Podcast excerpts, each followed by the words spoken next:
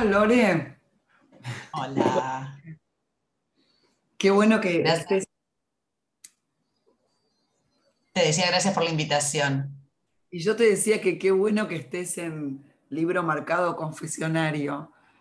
Em, porque, porque es como, sos una actriz que escribe, pero no, no, no en el sentido de actriz escritora, actriz barra escritora, sino que ya escribe actuando. Ya cuando vos actuás, eh, estás, ya estás reescribiendo, ¿no? Como por ahí, viste que el trabajo de, traductor se llama intérprete.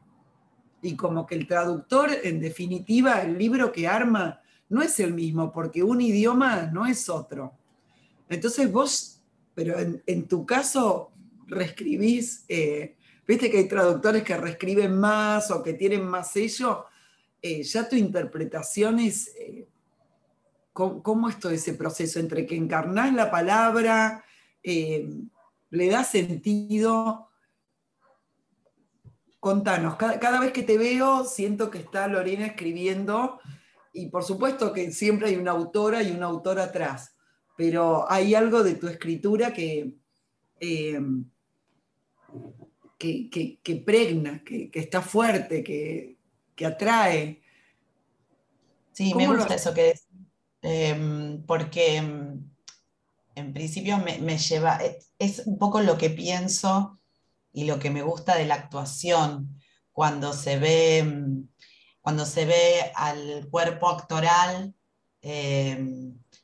digamos, también resonando con un plus no, no, solo la idea de intérprete, sino que es un creador que está multiplicando los sentidos de, todo eso que le va llegando. Si bien me gusta mucho y confío mucho en, los lugares, en la organización de los roles dentro de un equipo de trabajo, entonces, como decís vos, hay una autora, hay una autora, hay una dirección, eh, y está buenísimo que, que eso esté, pero pero es una combustión, lo pienso como una hoguera, ¿no? como un fuego que tenemos que encender y cada uno tira su leña. Y, en ese sentido, nunca habían hecho la analogía, nunca había escuchado la analogía de la actuación como un traductor y me, encanta lo que decís, entiendo, me siento identificada cuando, cuando lo ibas nombrando, sentía identificación.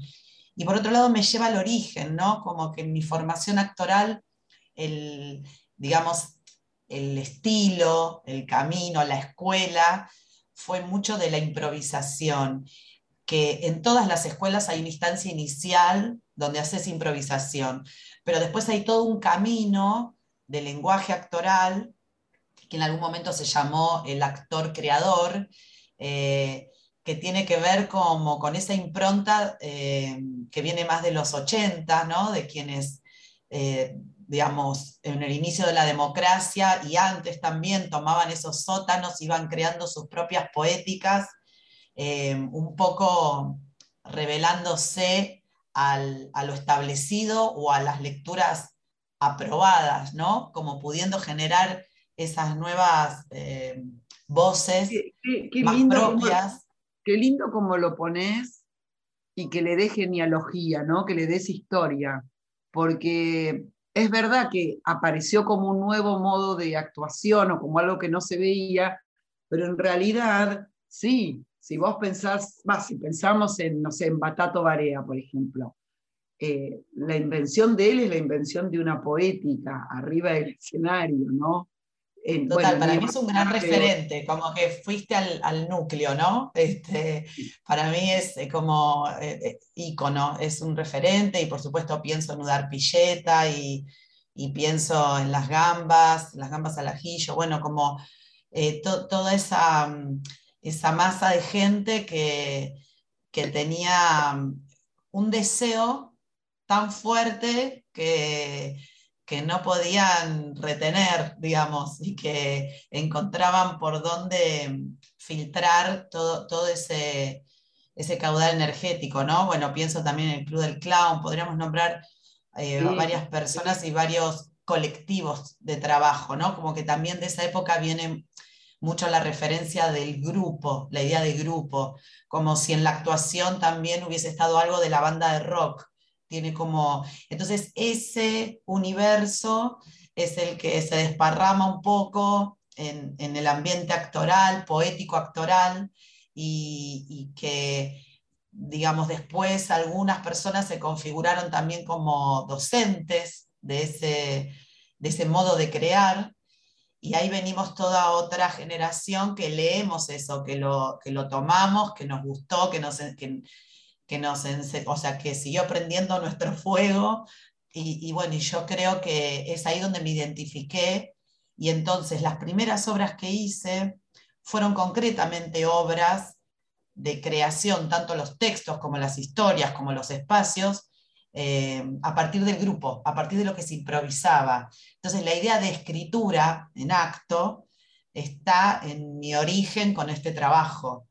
Entonces después, em, tan fuertemente en la acción, que tardé mucho tiempo en darme cuenta que yo escribía, la idea que se tiene de la escritura. Em, bueno, yo creo que había como compartimientos estancos que, por ejemplo, no sé, te podían decir, bueno, vos a este eh, taller de cine no podés venir porque sos escritora. Y después, este taller de cine ahora por ahí convoca escritoras, porque se dieron cuenta que, eh, digamos, es, y a la vez desde el grupo de los escritores y las escritoras también empezó a salir eso de, eh, de lo que me siento parte, ¿no? De la, de la escritura es algo colectivo. Por más que parece que es algo individual, pero sí, puede haber un momento individual, todo puede tener un momento eh, de cocina, viste, media eh, para adentro, ¿no? O sea, La actuación también lo tiene. Claro. La actuación es colectiva y también tiene ese momento privado, individual, esa búsqueda más solitaria. Pero las eh, las palabras, la escritura también eh, forma ese colectivo y de hecho se empiezan a formar los grupos de encuentro. Eh, sí, te iba a contar que yo me mantuve y fue mi, y es mi vocación la docencia, pero a lo largo de, muchos años viví de dar clases de teatro y empecé desde muy chica. En la escuela donde iba, rápidamente me convertí en la asistente de la profesora y luego empecé a dar clases. Entonces, eh, con 22 años, o sea que tenía generalmente tenía eh, gente en los grupos que era más grande que yo, pero había como una decisión tan fuerte como un deseo y, una inquietud y unas ganas de hacer que bueno, que tomaba decisiones frente a los materiales escénicos con mucha fuerza. y dice que también ese es el otro punto que se volvió a quedar adentro, que antes era como el artista que tiene que dar las clases, y de golpe te das cuenta que el espacio de dar la clase es como un espacio donde, pero, pero no de la boca para afuera, que uno aprende de los alumnos, no, esto que vos decís, este, eh, empiezo a leer un texto que nunca leí en frente de alumnos y ahí lo descubro, ¿no? Como, eh, como si fuese taller para el que lo da también, algo así. Sí, sí, sí, porque además despuntás tu lenguaje, digo, en las clases vas probando, pero no porque es una decisión a priori, sino que yo me iba dando cuenta que en realidad los ejercicios que proponía estaban en línea con algo que evidentemente yo también deseaba conocer de la escena, que quería probar, que era el modo en el que evidentemente en ese momento necesitaba narrar. Em, entonces es un laboratorio más que un lugar este, piramidal en el que quien da la clase sabe más que el que entrena, al contrario es un espacio de búsqueda y es un laboratorio. Siempre lo, lo entendí así y con el tiempo lo pude ir nombrando mejor. Pero, por ejemplo, con relación a esto que vos decís del encuentro entre las disciplinas y el cruce de oficios, em, por ejemplo, a mí me pasó mucho que gente del cine, eh, que o estudiaba dirección o directores, me decían, quiero tomar clases, pero no quiero ser actor, pero quiero entender lo que atraviesa un actor para poder dirigirlo. Entonces venían eh, los directores de cine o las directoras y después, curiosamente, se recopaban y querían actuar más que dirigir. No, este, qué bueno. Eh, sí, quiero decir, bueno, porque está el mito, estaba, el mito, estaba el mito de, de que todo es otra cosa que bueno, voy pero no actúo, eh, tomo esto pero yo no escribo, ¿no? Como, y, Tal cual. Y a mí me pasaba algo de eso con la escritura. Entonces, si te tengo que decir, ya, digamos, no hace mucho em, empiezo a, entender, a asumirme, a llamarme escritora. Eh, y, si lo pienso, o sea, ahora me, me, causa gracia porque digo, toda mi vida escribí. Pero bueno, había como algo este, muy cristalizado y muy idealizado respecto de la escritura, en la que, bueno, yo entendía que, bueno, que yo organizaba con la escritura algunas cosas, pero no le daba el valor de que ahí había una poética también. y, aparte me parece que es como lo que vos tal cual contás del director que quiere ver cómo es el ser actor, pero no va a actuar. Eh, en realidad yo cuando, por ejemplo, fui muchas veces de oyente, porque si no me animaba a dar el paso a las clases de Nora Mosenko, y lo que yo veía en ese momento que estaban escribiendo, o sea, era exactamente igual la improvisación. Cuando vos escribís es como que tenés algo inscripto y lo, y lo y, te baja papel, o sea, pero está, no, no estaba en el papel, digamos. No, y es corporal, es corporal, es corporal. Tiene que estar este, en tu oreja, tiene que estar incluso en algo de tu movimiento, está quizás, eh, y en el movimiento cuando no estás sentada, ¿no? Es en otro lugar y después te sentás y bueno, le das una organización, pero quizás a veces está siempre captado en movimiento y está en el cuerpo. quiero hacer una pregunta, pasando de, del verte escritora, porque no sé, yo ya cuando vi este, muchas cosas, pero ponele este, La vida extraordinaria, ya me parecía que, que, vos y Valeria, Lois, la otra actriz, reescribían, ¿no? Era como, más allá de que estaba escrito como los dioses, interesante y todo, pero me lo estaban reescribiendo, me ponían tono, atmósfera, eh, todo lo que un escritor se tiene que matar porque llegue llegando, ¿no? Más allá de ese, que es como la antesala, eh, cuando vi imprenteros, eh, ya ahí es como, como la poética, la palabra, la vida, es como el momento de, que todo se te juntó. Pero ahí nos contás un poco cómo, o sea, estoy segura que por lo que contás en tu vida todo como en cierta manera fluye, pero ¿qué te propusiste? ¿Cómo hiciste con lo que no fluye? ¿Qué ordenaste? Mira, ahí yo siento que me ayudó mucho el oficio, quizás en el sentido de, mm, eh, volviendo al tema de las clases, a lo largo de todos los años siempre tuve como una gran militancia de que hay que hacer la muestra de fin de año, que en general todas las escuelas las hacen, pero otras no, a veces no. ¿Qué implica esa militancia? ¿Qué, implica? ¿Un compromiso? implica compromiso, implica poder eh, un seguimiento, un seguimiento paso a paso de lo que va haciendo eh, cada persona que entrena, porque tiene muchos vericuetos, muchos detalles llegar a estar en escena frente a un público. En el medio le pasan muchas cosas a las personas, sobre todo a quienes por ahí no se dedican me interesa mucho lo que decís, porque, digamos, hablando, es como, hay una parte que tiene que ver con el entrenamiento y la docencia, que tiene como toda esta cosa de laboratorio, taller, y hay una parte del punto de llegada que es súper formativo porque también es esto que vos decís, un instrumento para hacer llegar tus ideas a que en tal fecha encarnen, eh, tomen dimensión. Sí, y eso, bueno, es inherente al, es parte, digamos, de, la tarea escénica.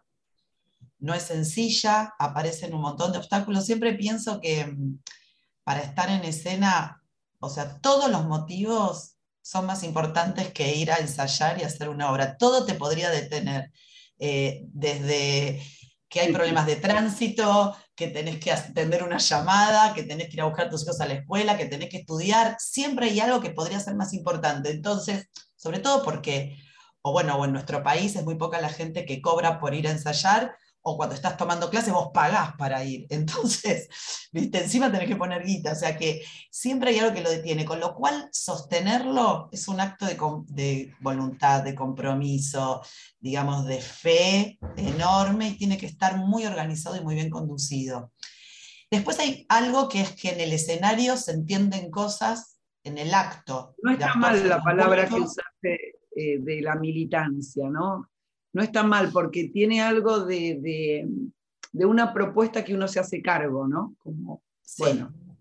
Sí, tal cual, es así. y en el medio hay... mucho, viste, mucha interferencia, hay boicot, hay ruido, hay contratiempos.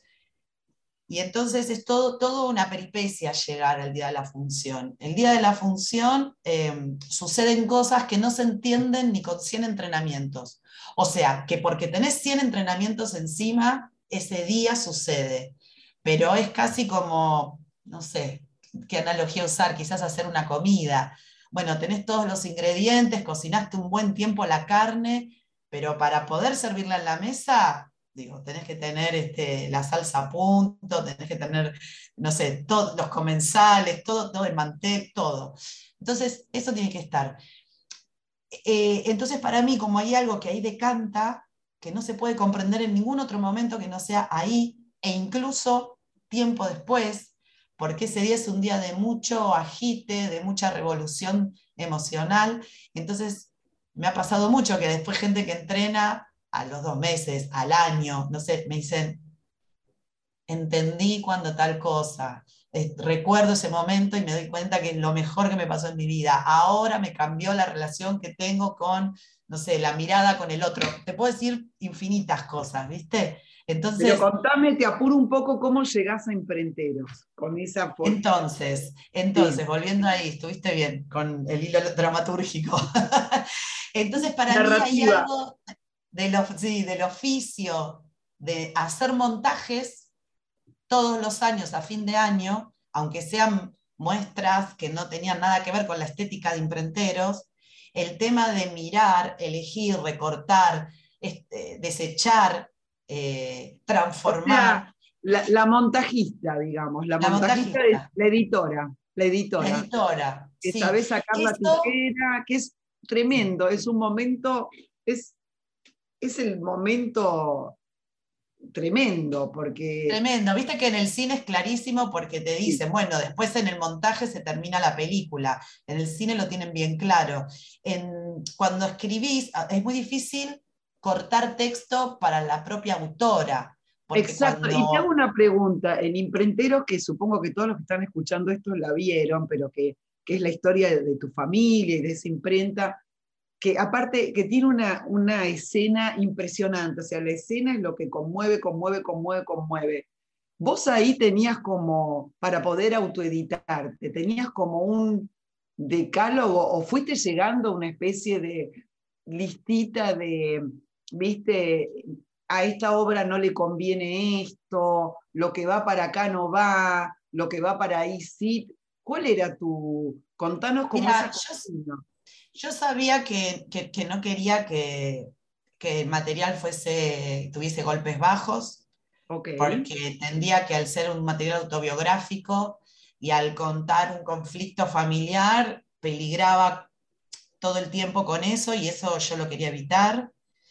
Después trabajé muy en conjunto con Damiana Poggi, que es una también directora eh, que ya había hecho un biodrama eh, sobre bailarinas de la tercera edad.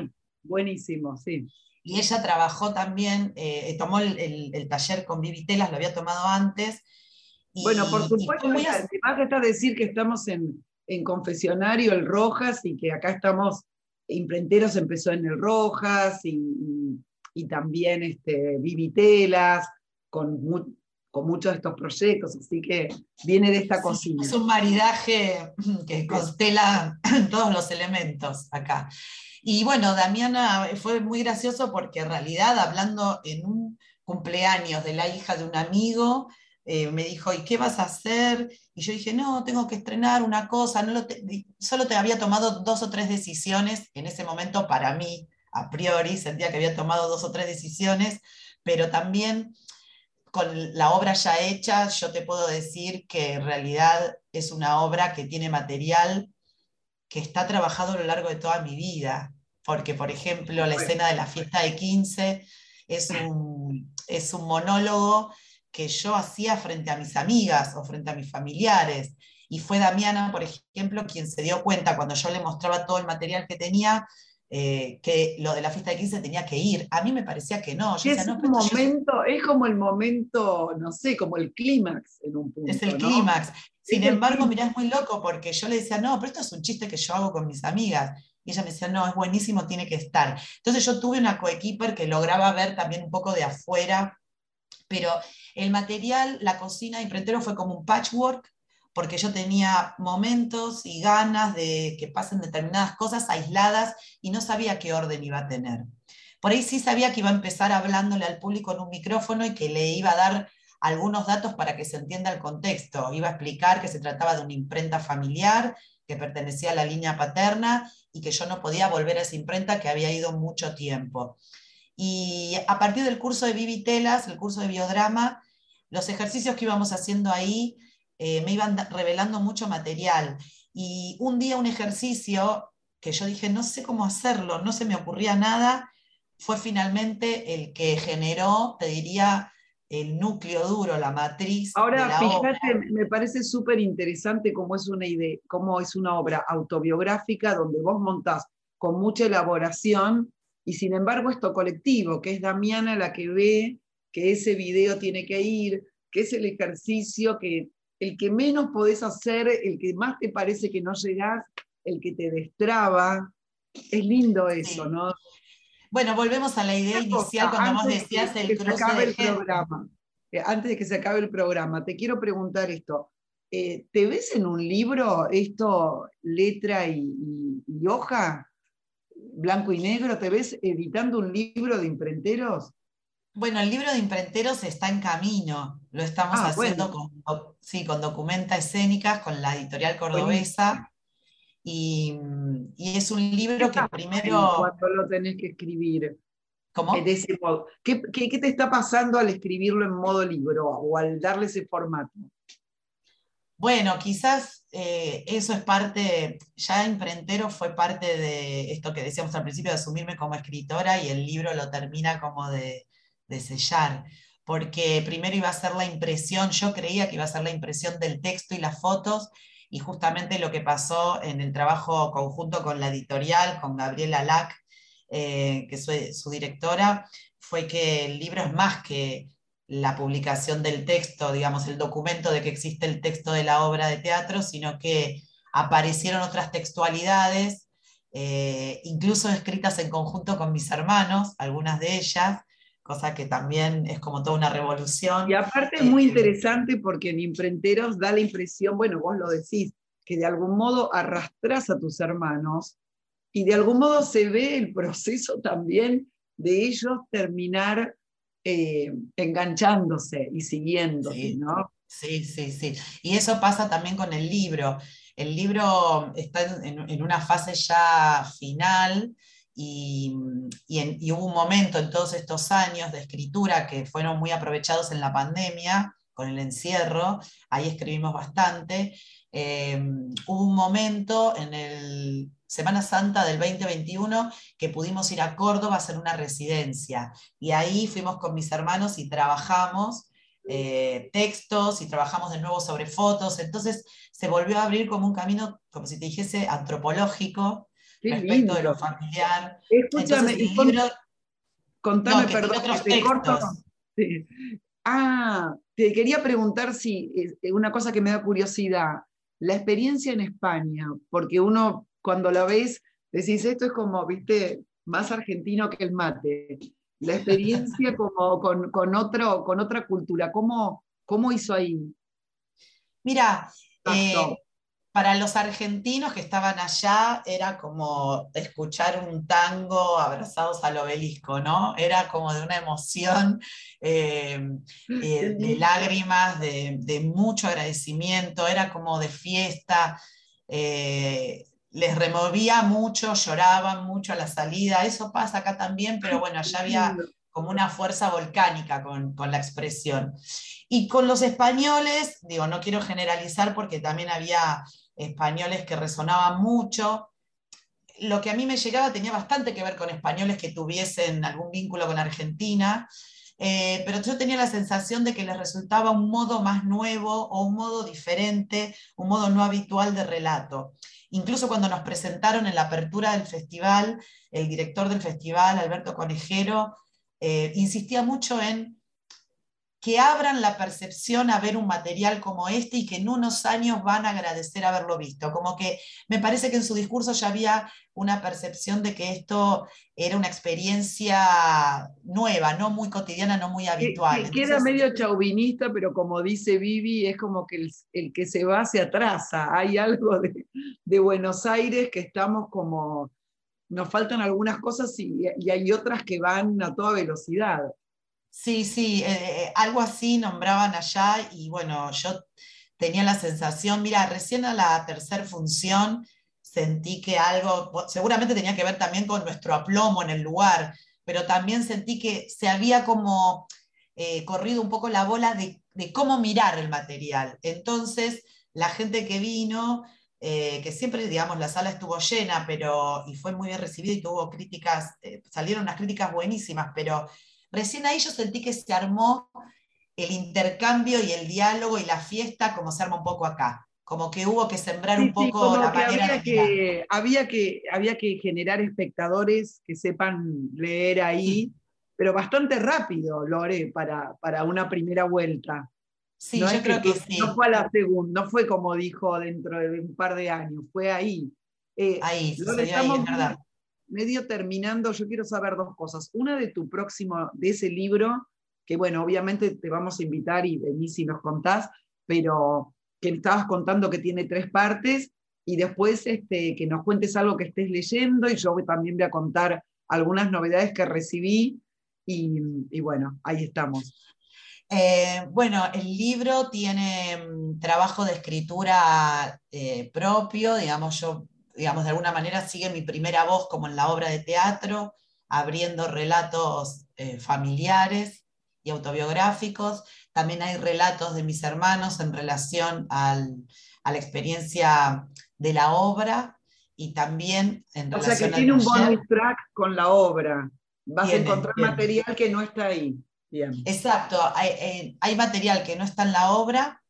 Eh, y hay imágenes y de alguna manera yo pienso que el libro también trabaja un poco la revisión histórica y la recomposición a partir de la relectura de los vínculos y de los espacios y de los oficios cruzados.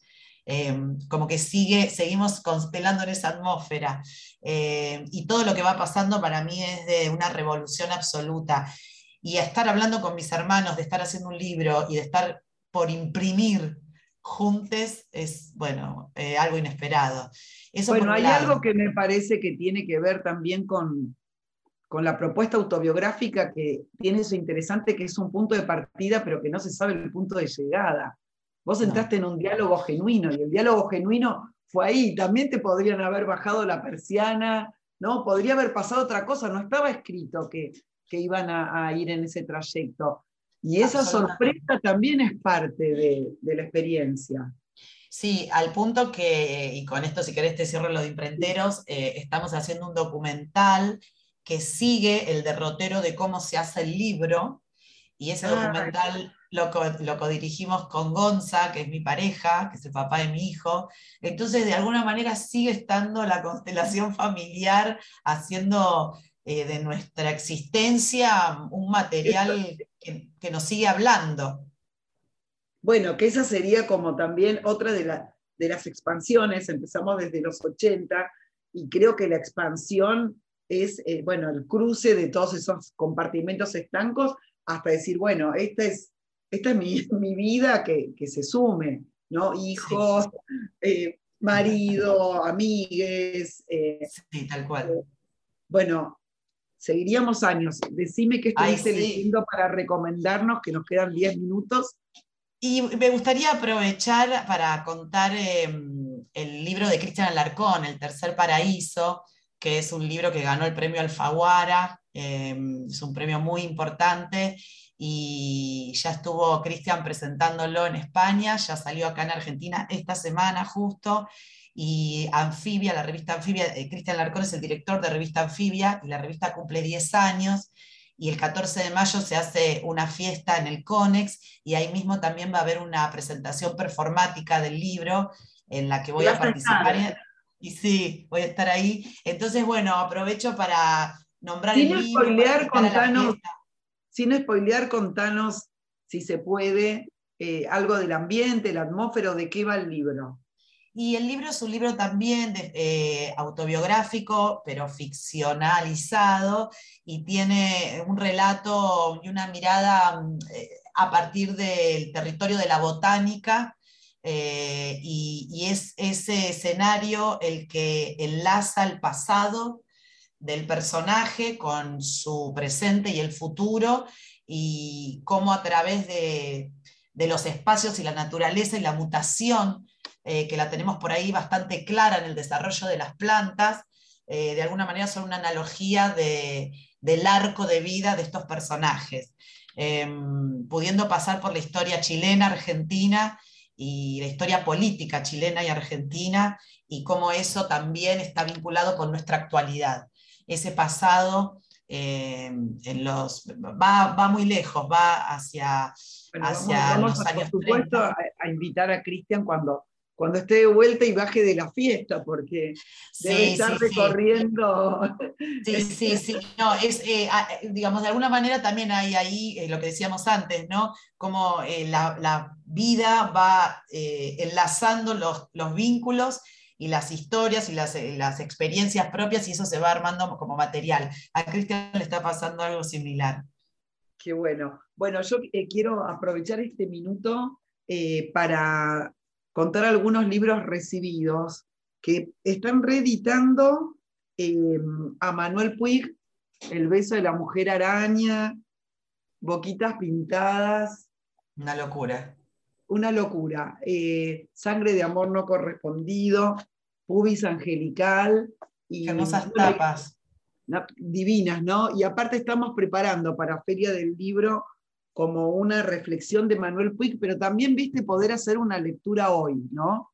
Eh, estábamos charlando con Agustina Comedy, directora del, del, del Silencio es un cuerpo que cae, un poco sobre este documental es increíble, recomendamos ya, es súper interesante, un poco, bueno, sintetizando, hay algo de esto de, la, eh, eh, en este documental ella descubre o cuenta que su padre antes de casarse, 11 años tuvo una pareja homosexual y justamente le pone el nombre homosexual y no gay, porque digamos que en los 60, en los 70, la época de Puig, eh, eran homosexuales, digamos, fuera de marginales, y como que la idea gay ya entra en, una, en un nicho de consumo. Habrá gente que lo, acepta más, gente que lo acepta menos, pero un poco también la idea es salir de la lectura de Puig de como el, mariconcito simpático, como que es el que alegra, el que tiene la voz de la tía, de,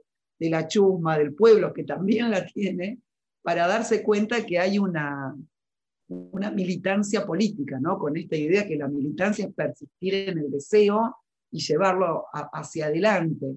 Em, así que bueno, en, Feria del Libro vamos a estar trabajando con Agustina Comedy, con Flavia Darín, este, con Lore también, eh, con Piel de Lava, con Payuca. Vamos a tratar de ir a una lectura también. Quiero aprovechar para para hablar, este no es una reedición y creo que están agotados, pero si los consiguen, las cartas de Manuel Puig. Está también este, los chicos del colectivo que sacaron estudio Luisita, que están preparando un documental con archivo de, de Puig, donde tenía los pedacitos de películas que a él lo inspiraron. También cuestionar un poco las películas que se han hecho, quizás con una dirección medio machirula de, la lectura de, de él. bueno, así que estamos eh, con, con, con Puig. Después este, quiero dos libros que tengo recomendados, que tengo para mi biblioteca para abrir, que esto acá es Proust y los signos. Me pareció buenísimo ahora que hay mucha relectura de, de Proust, de Puig, todo con P. Este, todo con P. Este, si, si están, no sé, yo me lo acabo de comprar porque tengo ganas de ver de qué se trata. Y también otro libro que recomiendo es eh, Lo que vemos, lo que nos mira, de Uberman, que es, bueno, también, porque también, viste, en esta expansión yo creo que la filosofía y la, y la crítica también empezaron a, a, darnos todo la mano, tanto la crítica está incorporando el ensayo personal y parte desde un punto de vista no totalitario, no único, no absoluto, sino que se cuestiona y a la vez este, podemos jugar ahí, ¿no? Podemos jugar y podemos inspirarnos desde la poética a, lo que nos querramos eh, abrevar o servir de eso. Así que bueno, entiendo que de algún modo tu libro de imprenteros este, va a unir muchas cosas, va a unir teatro, cuerpo, familia, autobiografía. Gráfica. Eh, gráfica.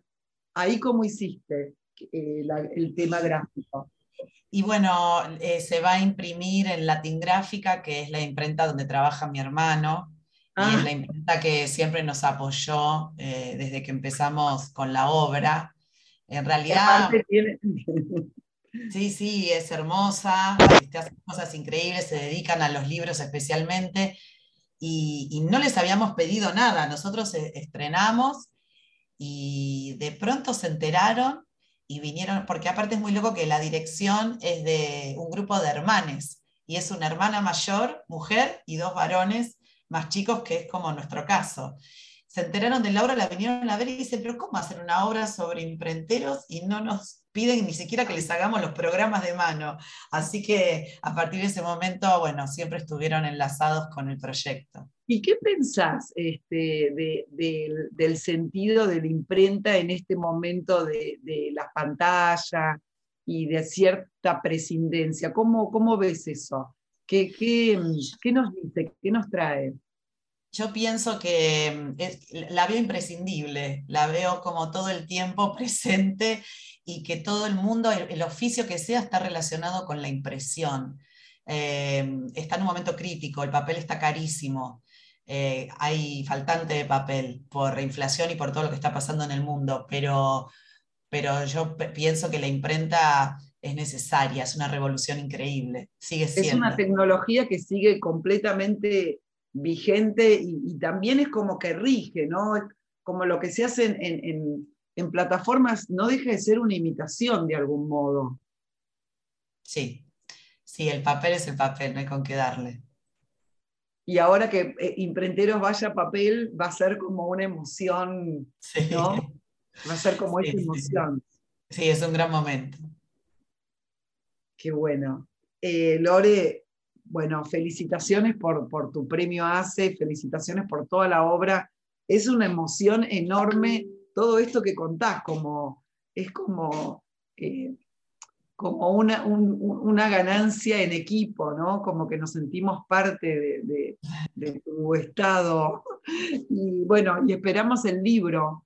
Eh, no sé, no dijimos nada de cautivas, que no tenemos tiempo, pero que es otro espacio que tiene mucha relación con la literatura, es prácticamente una puesta en escena de ideas literarias también. Es verdad, es un, homenaje y una puesta en escena de lo literario. Nos vemos otro día y seguimos, con, y con la vida extraordinaria y te leo fragmentos de libros que tuvieron que ver con eso.